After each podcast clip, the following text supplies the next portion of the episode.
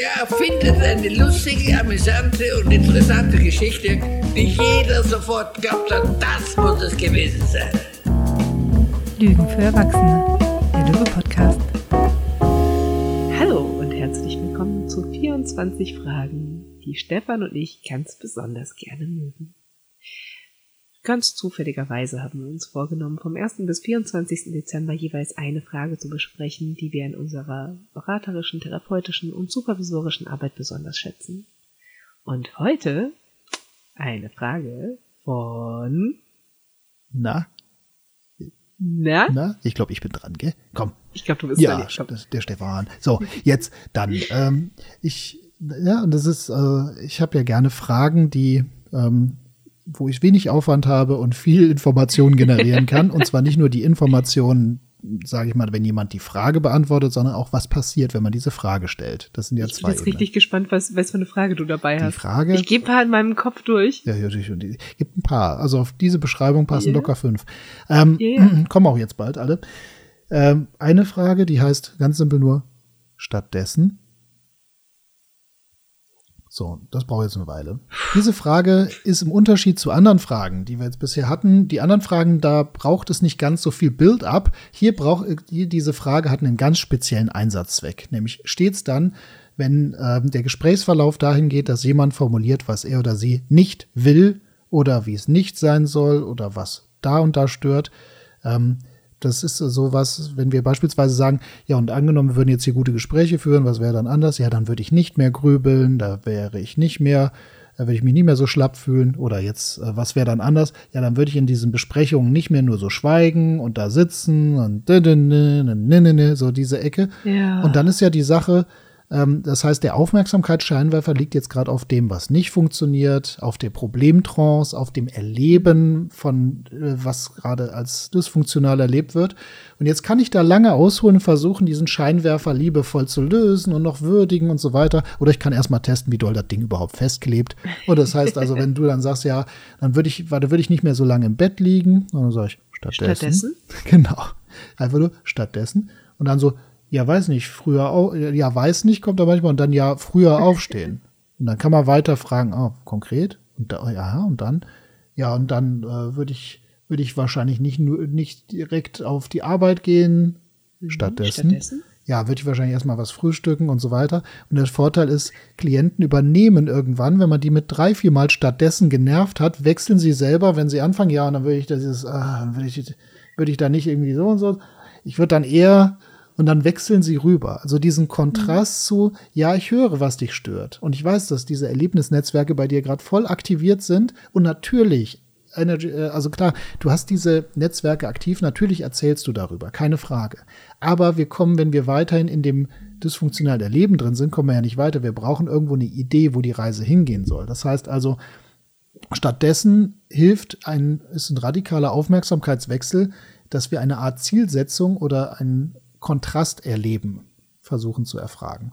Genau, und das ist so, ähm, immer wenn jemand mit einer Negierung, Verneinung oder mit einer problematischen Variante kommt, ist das stattdessen eine sehr, für mich wieder mal minimalistische Arbeit. Ich muss gar nicht viel tun. Ich, ich bringe ein Wörtchen an und die andere Person hat wieder einen Ball und darf arbeiten.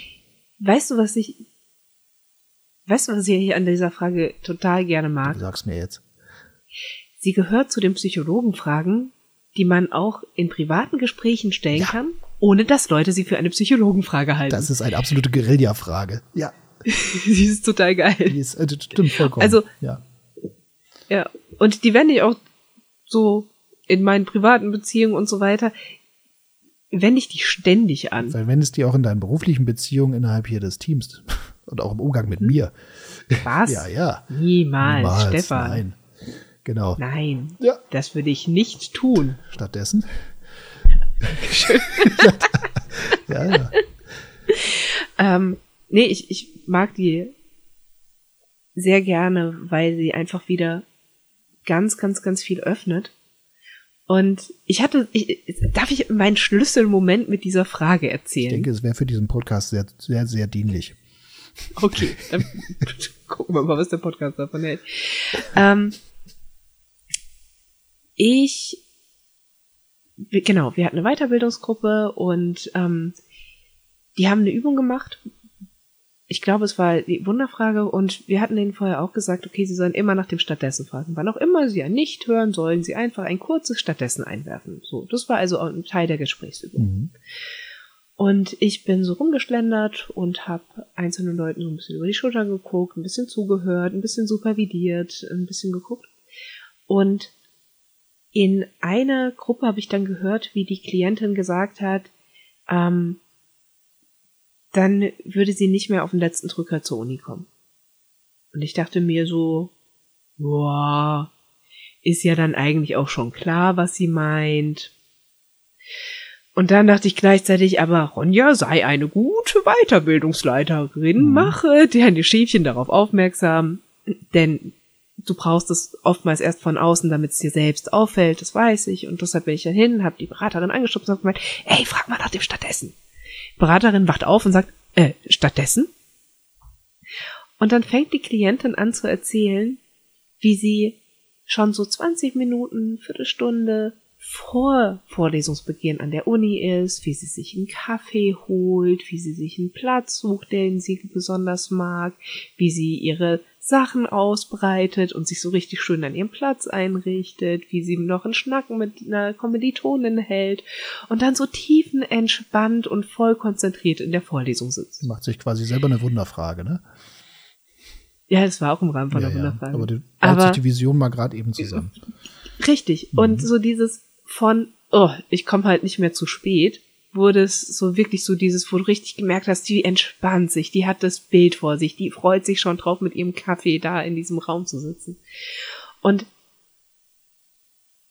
spätestens seitdem achte ich wirklich akribisch drauf, bei jedem nicht nach dem stattdessen zu fragen. Ja.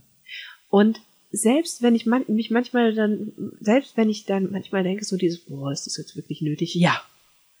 Ich habe noch nie gedacht, hm, hättest du stattdessen auch weglassen können. Kein einziges Mal habe ich das Nee. gedacht.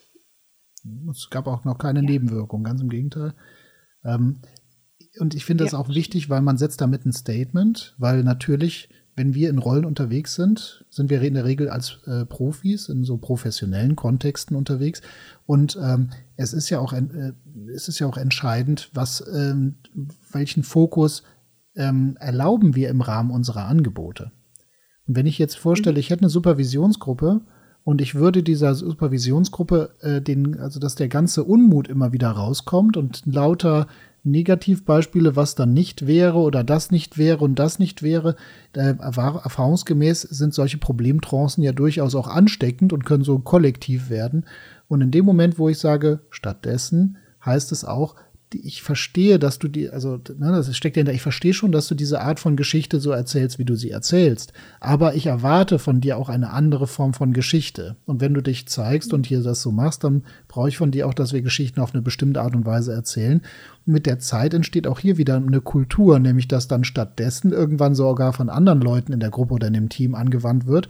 Oder auch, dass wir selber anfangen, ja, der will ich nicht mehr so und so, hm, sondern würde eher, ja, dass Ja. Leute anfangen, auch mit sich selbst so umzugehen, dass sie sagen, jetzt merke ich gerade wieder, ich hafte natürlich selbstverständlich dieser einen Idee noch an und merke, was ich vermisse, aber ich fange an, mir Gedanken zu machen über das stattdessen. Also ich finde das auch so eine, so eine Frage dessen, was nicht beliebig, also das ist nicht beliebig, ob wir ich sage mal, so ein Defizitfokus in einem Team oder einer Besprechung oder ähnlichem einfach stehen lassen oder ob wir auch das stattdessen so ein bisschen einfordern, vor allem in professionellen Settings. Privat würde ich sagen, naja, man kann es es auch mal lassen, aber man kann's ja mal guerillamäßig einbringen und wenn das überhaupt nicht ankommt, dann äh, ist auch gut. Da haben wir keinen, wir haben da hier keinen Auftrag, in irgendeiner Art und Weise an der Kultur zu arbeiten, wie man mit sich oder miteinander umgeht. Ne? Aber das ist so, also ich liebe diese Fragen, die so schön die auch vor allem so in weniger als einer halben Sekunde gestellt sind und der Ball ist wieder beim anderen. Ach, davon habe ich noch ein paar mehr jetzt hier in der Reihe. Ähm, es gibt noch kürzere als das. da freue ich mich drauf. Genau. Weißt du, und gleichzeitig finde ich es wichtig, dass das stattdessen nicht die Abwertung von dem ist, was vorher gesagt wurde. Ich kann das mit einem Augenrollen machen. Ich kann dieses, okay, stattdessen Mhm. Mit so einem leicht genervten Unterton, der schon sagt, so dieses, kannst du mal aufhören? Stattdessen. So ein, Mann. blöd, ja, so dieses, ah, wenn, wenn, wenn man so hinten dran das Plakat schwingen sieht mit, wir haben keine Probleme, wir haben nur Herausforderungen. Nee, darum geht's nicht. Es geht nicht darum, Leute dafür abzuwerten, dass sie, dass sie klagen, dass sie sagen, hey, das will ich nicht mehr. Ähm, das ist okay. Ich glaube, das gehört zum normalen Denkprozess auch dazu. Und es ist auch gut zu wissen, von was man sich abgrenzt, bevor man weiß, womit man sich davon abgrenzt. Ähm, ja. Und ich finde, das ist dann an den Stellen eben auch oft wirklich unsere Dienstleistung auch als Therapeuten, Supervisoren, Berater, dass wir eben genau immer wieder diese Frage stellen. Das ist und diesen, diesen ähm, Fokuswechsel anregen. Ja. Ja. Vielleicht noch einen kleinen Bonus. Ähm, wo diese Frage stattdessen ganz viel deeskalieren kann, ist bei Konflikten und insbesondere bei Partnerschaften. Bei Part. Gerade bei Paaren und in Familie und so weiter, weil wir haben ganz schnell auf dem, geht uns was auf den Sack und sagen, boah, kannst du nicht mal endlich oder war, äh, das, äh, stell das Geschirr nicht immer dahin, mach doch nicht da. Also wir dieses, ich sag mal, aneinander rumgenörgel in der Hoffnung, dass wenn man die Defizite benennt, dass der andere dann sein Verhalten ändere. Ich kann nur aus Mhm. eigener Erfahrung sprechen. Bei mir, ich bin da ziemlich immun gegen. Also bei mir führt das eher doch zur Trotzreaktion. Ich bin da an der Stelle wahrscheinlich da Ne? Aber ich bin nicht repräsentativ. Aber repräsentativ bei anderen Leuten funktioniert das. Ähm, und ich finde es herrlich, wenn dieses stattdessen, okay, was ist denn eigentlich das Gewünschte? Was ist das Gewünschte? Weil das kann man ja dann kommunizieren. Und es ist einfacher, das Gewünschte zu kommunizieren, als die ähm, Beobachtung dessen, was nicht funktioniert. Zumindest ist meine Erfahrung, dass das auch ähm, partnerschaftlich, aber auch im Umgang mit Kindern übrigens deutlich ähm, hilfreicher ist, als die, sage ich mal, nicht funktionierenden Dinge aufzulisten. Weil fällt mir gerade so Ja. an, Familie, Kinder. Also das heißt, wie du sagtest, das ist eine dieser Fragen, die durchaus alltagstauglich ist und auch die man sich selber dann stellen kann, gerade wenn man sich da in einem das nicht, das nicht, das nicht stattdessen. Ja, und, und gerade mit Kindern, ähm, wo es dann ja auch, wenn wenn es beispielsweise darum geht, ähm, den Knirpsen irgendwelche Aufgaben aufzutragen oder sowas, ist ja schon allein die Frage, was für ein Bild erzeugst du? So dieses Hör doch mal auf zu schreien, ja, ich betone das Schreien und das ist das Bild, das ich bezeuge, oder sei bitte leise, dann habe ich einfach schon ein anderes Bild aufgesetzt. Also gerade bei den kleineren. Ja, ja. Nicht, dass ich Kinder hätte, aber bei allen, mit denen ich zu tun habe, das ist immer der Punkt, wo ich dann schon so merke, bin ich von meinen Pädagogeneltern, liebe Grüße an dieser Stelle, äh, doch sehr geprägt, so dieses, hey, benenne das, was du dir wünschst und nicht das, was aufhören soll. Ja, das gilt aber auch mit Sachen Führung. Wenn wir bei Kindern sind, sind wir auch beim Sachen Führung. Es ist schwer zu führen mit so Defizitdenken, aber spannend ist, wenn ich das die äh, Zielsetzung nenne. Also nicht erst im Mitarbeitergespräch sagen, dass das und das und das und das nervt, sondern im besten Fall vor dem Mitarbeitergespräch sagen, hey du, lass uns kurz noch rückkoppeln. Ich habe so ein paar Ideen, was ich da, was ich noch beobachten muss, damit ich dir beim Mitarbeitergespräch hier überall die vollen Scores eintragen kann. Aber da muss ich noch mal kurz, komm, lass uns noch mal vorbereiten, was ich beobachten muss, damit das alles gut wird. Und ich wollte dich jetzt vorbereiten, damit wir ein gutes Mitarbeitergespräch haben können. So macht man sich eher Freunde als mit irgendwelchen Bewertungen im Mitarbeitergespräch, insbesondere wenn es dann auch noch leistungsbezogene Vergütung gibt. So. Aber das war jetzt schon wieder So, Exkurs. jetzt trifft wir richtig. Jo, klassisch. Wir sind hier nicht in der klassischen Podcast-Folge. Also von dem her, ich könnte Türchen zuhauen. Und du? Lass das Türchen zu haben. Also Türchen zu und dann Türchen zu. macht gut, Ronja. Mach's gut, Stefan.